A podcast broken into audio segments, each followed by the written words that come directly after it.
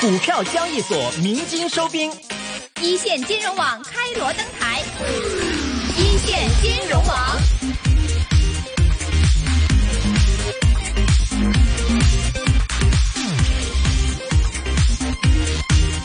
欢迎大家回到二零二零年三月二十三号星期一下午五点零八分的一线金融网的时间，回到我们今天第二个小时一线金融网的接下来时间呢，民众为大家请到的是中润证券有限公司董事总经理徐润民徐老板，徐老板你好，你好啊！你食嘢前有冇洗手啊？有啊，我哋公司咧有一個職員咧，去完廁所都唔洗手。以前啊，而家咧就開始洗手啊。 OK，嗱，呢個疫情咧，好似就係咧教育啲人咧咩叫做衞生，培養衞衞衞生習慣啊啦。嗯是，但是这一次疫症也教会我们这个股市方面的一个风险真的非常的大，港股每天都差不多，呃差唔多成幾千點，呃千幾點咁樣或者千一千點一千點咁樣向下調整嘅話，其實作為一個正常的一個投資者或者說出手的投資者來說的話，應該心理承受能力有一個很大的調整啊。呢呢呢個係俾你學習嘅機會啊！是天賜良機嚟噶，你唔係咁多機會俾你學習啊！是是是，真係一百年都揾唔到一次啊，仲厲害過沙士啊！对，以后就可以跟人家说，说我当年我经历过股市怎么样的一个波动啊。但是这样的一个波动，很多人都会觉得这个疫情只会越来越严重，但是会发现现在数字来说，虽然说中国这个恢复程度好像快一点，因为这个数字越来越少，但是我们看到，比如说像是呃意大利那一边呢的话呢，单日新增六百五十一宗的死亡病例啊，这样的一个情况呢，会觉得其实很多投资者会觉得现在这样的一个位置是不是真的等待着中国？呃，这个就是解封啊，或者说中国呢结束这个疫情的时候，可以迎来新的一个升级。呢呢呢呢個係正常噶嘛？係中國初初佢哋都係開，突然間越嚟越嚴重嘛，後來先慢慢落，即係降落啊嘛。而家歐洲都係啊，歐洲因為嗰啲人佢唔會聽政府講嘢啊嘛，佢哋用翻佢哋自己文化，佢哋嗰個習慣係係係啊，佢哋唔佢哋唔肯話自己封閉自己出去呢，佢仍然係握手，仍然攬住石。嗯呢、個佢咪會傳啦。但係而家人寫得多呢，佢哋開始都會會開始戴口罩啦，嗯亦都唔會即係出街啦嚇，寧願喺自己騎樓度唱歌啦咁 啊。即係呢個因為有死人，你先至教育到佢嘅。咁其實呢、個呢、個係非常之好嘅一個一個天賜良機嘅教育，等你全世界都知道乜嘢叫做衞生，咩叫做養成一個衞生嘅習慣。嗯而且喺中國咧，從來唔握手嘅，一見到你點啊抱拳對係嘛？泰國咧就點啊，兩隻手合十拜一拜咁啊。對對但係呢對，啲咧亞洲嗰啲人反而咧唔會傳得咁咁緊要啊！你歐洲又唔係啦，佢哋又攬住啊，又又握手啊咁樣傳得快，嗯習慣就開始變啦。咁呢呢個係一個另外一個最大嘅好處咧，就係俾世界人睇到咧，中國已經成為一個領導層啦。嗱，好似呢次疫情咧，美國唔肯唔肯做阿啊一哥嘅喎嚇乜都嗯唔唔理嘅喎。英國想佢幫手，佢都佢都唔會唔會去幫手啊。嗯但係中國唔係啦，成個歐洲邊個 friend 嘅，意大利 friend 嘅，佢肯嗯意大利肯用中國嘅五 G，嗯所以佢第一個幫就係幫意大利啦。嗯咁而家咪變咗好多國家都要求中國幫忙咁，咁呢個係一個即係、對中國反而一個一個好事嚟嘅是嚇。另外佢咧而家中國因為佢第一個發現咁樣，亦第一個用最好嘅方法係治理咗呢個疫症，佢哋出嘅疫苗呢亦都係最快嘅。而家話瑞士呢就已經發明咗疫個疫苗啦，咁樣啊。嗯，但係好多人都唔會信佢嘅，因為咁短時間冇乜可能佢即刻發明，同埋佢嘅疫症唔係最嚴重嘅地方，嗯你冇 sample 去去攞出嚟做研究啊嘛。你中國唔係啦，咁多人中咗呢個疫症，而佢佢抽嗰啲血啊，抽嗰啲細胞出嗯嚟去是去實驗就都唔敢話而家可以用得，佢都話大約要六個月之後就先至用得。對對對對，咁而家實驗咗呢，佢揾一班由後生嘅到年紀大嘅都做實驗。好啦，嗯即係話六個月之後，中國出咗個疫苗呢，係咁個個打針啦嚇。係所謂疫苗即係打預防針啫嘛。係香港都試過啦，嗰、個流流感針，對老人家細佬哥啊免費噶嘛，咁對啊好啦，咁咪咪完結咯，係嘛？嗯，咁股市呢，通常呢，就響一個經濟環境最壞嘅時刻之前嘅六個月就開始即係回復上升嘅。係咁即係話而家係最壞時刻啦，六個月，係後就就會就會上升嘅。 OK 嗯嗯，咁啊，要俾啲喺呢個時候要俾啲信心啦，即係你要嗯堅持自己自己嘅目標啊嘛，係嘛？嗯嗯，这样的信心其实也有听众就是理解说，之后如果说全球方面的疫症呢有所控制或者得到好消息方面的话，中国作为这个现在数字已经开始减少的一个国家来说的话，中国受益的一个机会是最大的。所以有听众会觉得说，其实未来来说的话，投资这个中资方面的股份来说的话呢，必将会迎来一些的获利情况。所以呢，现在已经去买一些的中资股的话，其实时间来说的话，会不会太快呢？因为听众会觉得说，哇唔埋，即係可能再過多排，可能再諗一諗咁樣之後先買，咁先趕呢一波嘅浪，咁都幾好啊咁樣。人呢係貪心嘅，希望呢，佢自己買得最平，係，買完 買完之後呢，就喺度升，等人哋賣俾你嗰啲係最平嘅咁啊嘛。咁係，呢個我哋係好難好預好難預測到嘅，我哋只能夠知道啊，而家係咪係咪抵買咧，係咪平呢？咁樣。 OK，即係好似響上個星期已經有一隻股票又私有化啦咁。啊對對咁點解私有化啫？即係個老細覺得係平啊嘛，佢咪私有化咯。佢唔會去理呢個疫症喎，佢會唔會啊？佢唔會噶嘛。是佢是佢知道呢個疫症好厲害，知道全世界都封關啊、封國、封國啊，嗯但佢覺得平，佢唔佢咪去買啦。我係我哋唔知嘅，我唯一就係你覺得係即係個資產值係高嘅，嗯係抵買嘅。係你係你係分批逐啲逐啲買，即係一路都講啊啦，你千祈唔好借錢。你借親錢咧，你個心情就唔就唔一樣啦。對對對啊對咁我哋呢個疫症嗱，我哋點嗯樣可以令自己嗰個心情咧唔會同嗰啲誒個市波幅咁樣是咧？你第一你可以睇下，即係對你自己投資嗰個地方嗰個政府係咪有信心先㗎嘛？譬是，如中國政府而家佢搞掂咁啊嘛，咁你對呢個國家有信心啦，嗯咁你咪去買呢個國家嘅股票咯。巴菲特都係㗎，佢對自己美國有信心，佢咪搏命買美國股票咯。九啊九啊 percent 都係美國股票嘅，佢唔會買你菲律賓股嘅喎，唔會唔會買你對香港股嘅喎，係咪啊？咁你好啦，你對嗰個地方有信心，你就買佢啦。第二，你可以睇翻嗰個過去嘅歷史咁啊，你可以睇沙士嗰陣時啊，佢嗰個受影響跌咗落嚟嗰陣是時。是，咁沙士係二零零三年啦，嗯啊之後呢，佢嗰陣時係大約八千六百點到啦，嗯啊我所記憶啦。咁四年半之後呢，就去到三萬點，係即係話四年到由沙士發生之後係就升咗三倍半。如果你嗰個投資響四年到嘅時間，你就上升三倍半。嗯非常之和美啦，係咪先係啊？咁而家會唔會亦都係會會重複呢？嗯我諗而家呢，可能比上次更好嘅，因為點解呢？而家啲人聰明咗啊，政府亦都聰明咗啦嚇，嗯啊一翻翻上去呢，佢亦都係用更好嘅辦法咧。哦，而家國內都係啦，佢而家嗯國內派香港啊、澳門啊就派錢啊嘛。對佢就唔學你派錢嗯， 佢派佢派咩啊？派消費券啊！哦對，譬如南京是而家派派消費券啦吓，咁啊嗯咁佢另外政府佢又會減稅啊，支持企係業啊，呢啲大家都知道宣佈咗啦。啊同埋深圳呢，佢係一個最富有嘅城市啊，佢係政府亦都會派更多嘅錢啦、係係咁聽講話呢，而家公路咪免費嘅嚇，對啊對對啲公路股嗰啲公司咪啊又有聲啦，係嘛？係政府誒、哎有補貼咁啊！嗯嗱，而家市面傳啊，所以忽然間今日有一隻咩公路股呢？對對對對你跌一對千點佢都唔跌 噶嘛，因為覺得咦佢有錢收喎咁啊。是是是，咁呢啲即係話嗰個政府會會推上嚟啊，不過係大部分嗰啲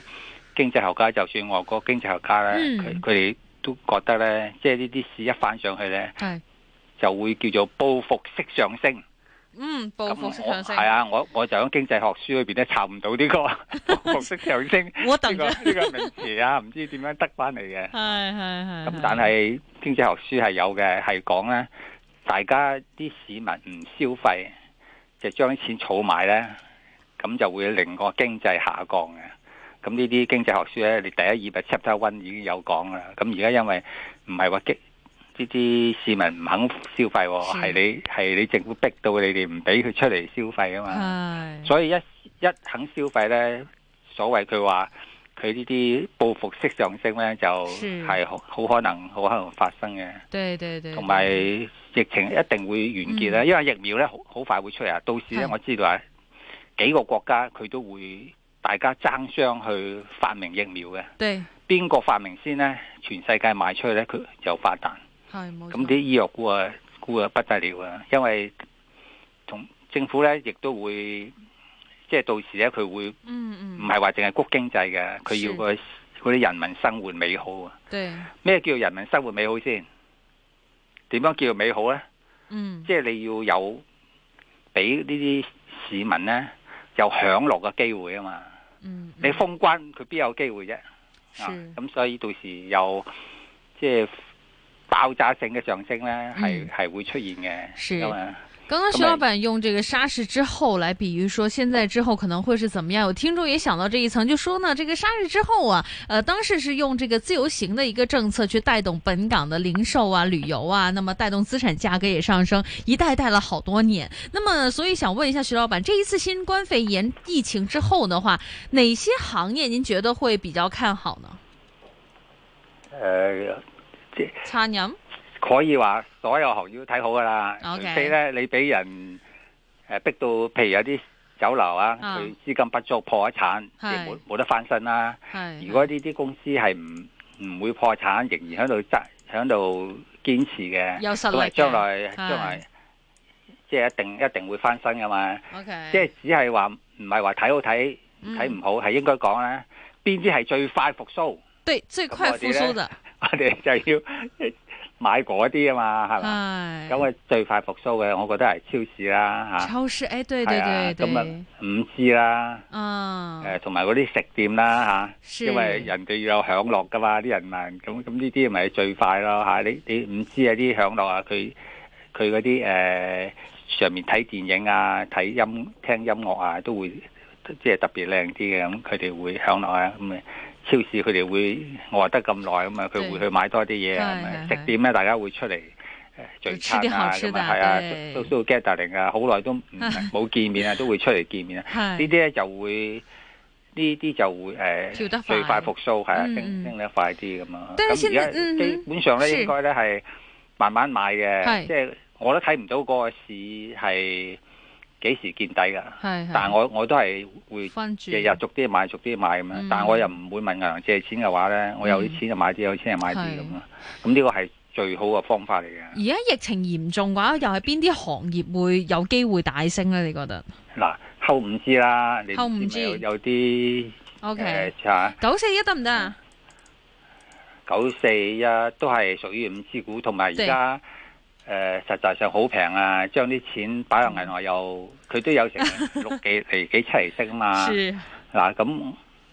我都可以宣布咧，我有九四一咁嚇係咁咯。嗯咁但係我宣布九四一咧，我買一股都係有九四一先，係咪先？係一千股都係九四一啊係嘛。所以唔好因為話啊我有啊，你哋啊攏個頭落去啊咁樣係唔係咁樣嘅，因為你唔知我買幾多噶嘛。嚇對但係對對不過你又逼我一定話有嘅，一定要宣佈，我咪宣 佈咯。是是，申报利益啊，呃申报利益啊。OK，刚 刚其实徐老板也提到说，这一次的话呢，药物股方面的话，如果哪一家的公司真的疫苗研发成功，或者说对这方面做出了贡献来说的话，股价将会有一个大幅的提升。有听众就想说了，药物股当中的话，您对于三七五九啊有啲咩睇法呢嗱呢只嘢咧就係誒太細啊， ？OK，即係藥股咧，你冇過百億咧，你 OK 譬如而家誒呃譬如一零九三咁樣，系，嗰個市值成一千億㗎，对对对，咁你得個個幾十億、四五十億，實際上係太細啊，係你好難會。發明到好嘅好嘅藥出要嚟鬥嘅。大隻係啊，嗯咁你所以呢啲新上市嘅有得賺咪咪走咯，係嘛？係係係你而家買股票，我哋大家都係買龍買龍頭股噶啦，呢個嗯 OK，時候啊嚇。嗯，另另外嘅話就係買噱頭啦，好似誒頭先徐老闆一開頭就講啦，就是之前那個私有化的一件事情，呃，有聽眾正好就在這個利豐啊私有化的時候呢，呃，就是七毛的時候買了貨，那麼現在徘徊在這個九毛七左右的一個位置，想問一下徐老闆，就是怎麼樣去決定現價賣出，還是等到私有化的一個價錢才進行操作呢？嗱，呢啲私有化咧都係係表示呢個市咧，即係想嗰個好低嘅水平，即係係超平嘅水平，唔對係淨係佢佢私有化啊。上個月都有好多隻宣布私有化啊，係嘛對即係好，而家仲跌得仲慘添，即係話仲仲仲是平啊！好啦，至於關於私有化嗰啲股票呢，係佢宣布咗嗰個私有化嗰、個嗰、個價錢之後呢，係就唔會超過嘅，啊即係話你嘅股票唔可能話再升三倍，就或者係四誒四倍半咁樣嚇，唔冇唔會可能啊嘛，已經定咗個嗰、個 死證就係咁多嘛，一個二毫半啦，係咪？咁你如果一蚊升到一蚊，你沽咗佢。是你換馬，你其他嗰啲股票可能會有一倍嘅升幅，但係呢一隻已經唔會啦。咁點解你一蚊股咧唔唔去到一個二毫半咧？如果去到一個二毫半，冇人買你噶嘛？嗯咁、你一蚊買咧，即係話你仍然俾十零廿個 percent 人哋使下，咁人哋先會問你買啊。咁、嗯所以睇你啦，佢就你可以等佢誒、呃真係同你換錢，攞你股票嚟換錢，咁你咪一個二毫半啦。啊如果你睇到咦其他啲更有機會啊，你咪響響一蚊到就換馬啦嚇，呢、呢個睇你啦。你已經七毫子買咧，已經封咗蝕本門啦，賺緊㗎啦，嗨啊係嗨咯。嗨！所以在这种是的情况来说的话，大家还是要看这个股份方面的一个公司的一个前景。说到前景方面，有听众也想问一下徐老板，这个希望教育前景系点啊？短期之内见唔见到兩蚊水平啊？誒、希望教育佢係有學位嘅大專學院嚟嘅，呢啲咧就分批咁樣買入啦，呢、個值得守嘅。嗯，啊，嗯就唔需要佢跌跌都跌得唔唔跌得去邊㗎啦。嗯，你有疫情啊，仍然都要交學費啊。你香港唔使翻學啫，但係你係咪繼續要交學費先？我有個是朋友對嗰個嗰個仔女讀幼稚園㗎嘛，而家仲要交學費。 嗯係係係咁你冇冇翻學都要你交學費，咁你所以呢啲股票，尤其是呢只股票呢，佢係做大專嘅，佢唔係中小學嘅，呢啲好難有對手嘅，嗯值得持有嘅嚇。啊嗯，对，OK。另外来说，有听众也想问一下徐老板，阿里巴巴的情况，实在阿里巴巴最近的情况令人其实有一点担忧哦。这个跌势来说的话，其实已经比这个这个占比一样非常大的腾讯来说的话，好像越跌越深，而且跌穿了招股价已经有一段时间了。您怎么样看阿里巴巴前景？使唔使沽出去先呢？因为其实虽然而家已经沽空金额已经少啦，阿阿里巴巴係係影響好大嘅，佢幾高下喎，喎，二百零七蚊嘅时候买喎，係啊，都我我都話，如果我揸我揸阿里巴巴，我寧願揸另外嗰只啦，係咪啊？ ，OK，係啦，我都講過啦啊，即係嚇兩隻嚟講，是另外嗰只就抵買啲嘅，係嗯嗯咁你嗯不如買買誒另外嗰只七零零啦嚇。 O K，七嗯咁零啊我零，嗯係啊，我又要宣布啦，七零零我又買 咗嘅。 O 嚇 K，徐老板都提前申报啦，買多買少咧就唔需要宣佈噶嘛。對你不我不可用能不得一用，股， 係啊，可能得一百股，係係嘛？咁所以唔好因為我買咗你就瞓身，千祈唔好。千萬不要，我千萬不要，係啊個人我投資啊，係啊，我嗯自己都係係跌啲啊買啲，跌啲啊買啲咁樣嗯誒做長線嘅。 O K，用如果用四年嘅時間嚟計咧，哦，我我睇就幾和味㗎啦。咁 O K，四年嘅時間啊，四年時間嘅話，係啊對於騰訊嚟說綽綽有餘啦，好似感覺上嚟講哎嘅話，希望啊，希望是真的是綽綽有餘啊。誒有聽眾想問一下，這個招商主方面啊，一四四十二個半嘅時候有貨，但係佢跌咗好多啦，想換馬可能等唔切啦，有啲聽眾呢呢到呢個時候就無謂換啦。都忍到而家啦，係嘛？係啊，即係係即係無謂換啊。你寧願睇下有錢，你又買下其他嘅股票或者啲誒其呃他啲龍龍頭股啊，正話我我哋講嗰啲啊龍頭股咁樣，唔好理佢啦，而家呢只嘢。啊，OK。另外有兩隻想比較一下咧，想睇下徐老闆會點樣揀。有聽眾問啊，這個二六零一中國太保會唔會好過中人壽咧？兩個比較嚟嚟嚟睇咧嚇，係就太保抵啲㗎，太太保抵啲保成五六厘五六厘息嘅嗯，P E 又又好平啊，P E 八倍到啫嘛。而家啊而家中國人壽成三十幾倍嘅，即係比較貴啦。咁而家呢啲呢啲保險股咧，同大陸 A 股咧相距離好遠㗎嘛。係即係買香港 H 股就真係抵過好多嘅。嗯所以嗰啲北水會流落嚟買呢啲嘢。咁兩隻比較，我寧願買太保啊。即係你太保，你唔好覺得係細喎，原來嗰個 backlog 啊，即係黑石投資咧嗯嗰間基金咧，係佢都有持有呢隻太保嘅，好似有五六個 percent 嘅咁啊。 OK 咁佢哋睇睇中佢啊，呢只嘢都唔會執笠噶啦，係嘛？係 OK 咁而家兩隻比較嚟咧，就寧願買太保啦。太保啊，OK，呃，因為聽眾想問一下汽車方面啊，吉利嘅話，徐老闆覺得應唔應該買咧？吉利都唔吉利都唔錯嘅，但係但係少買少少啦，因為買啲少汽少嗯係啊，而家都話呢個疫情過後咧，汽車股唔係最先復甦嘅，係最後嘅，最後復甦嘅。嗯啊， ，OK，所以你揸咗就繼續持有啦。如果嗯要買嘅，暫時唔好買住咯。 OK，这个还啊是感感觉上还是挺危险的啊！现在目前来说，汽车股，尤其看到现在的一个一个油价的一个波幅，再加上这个呃呃新能源汽车，其实不知道到什么时候大家才有这个消费意欲去做这件事情哈、係啊，所以考慮嗰啲係會特別快嗰啲啊嚇，一復甦咧，佢哋特誒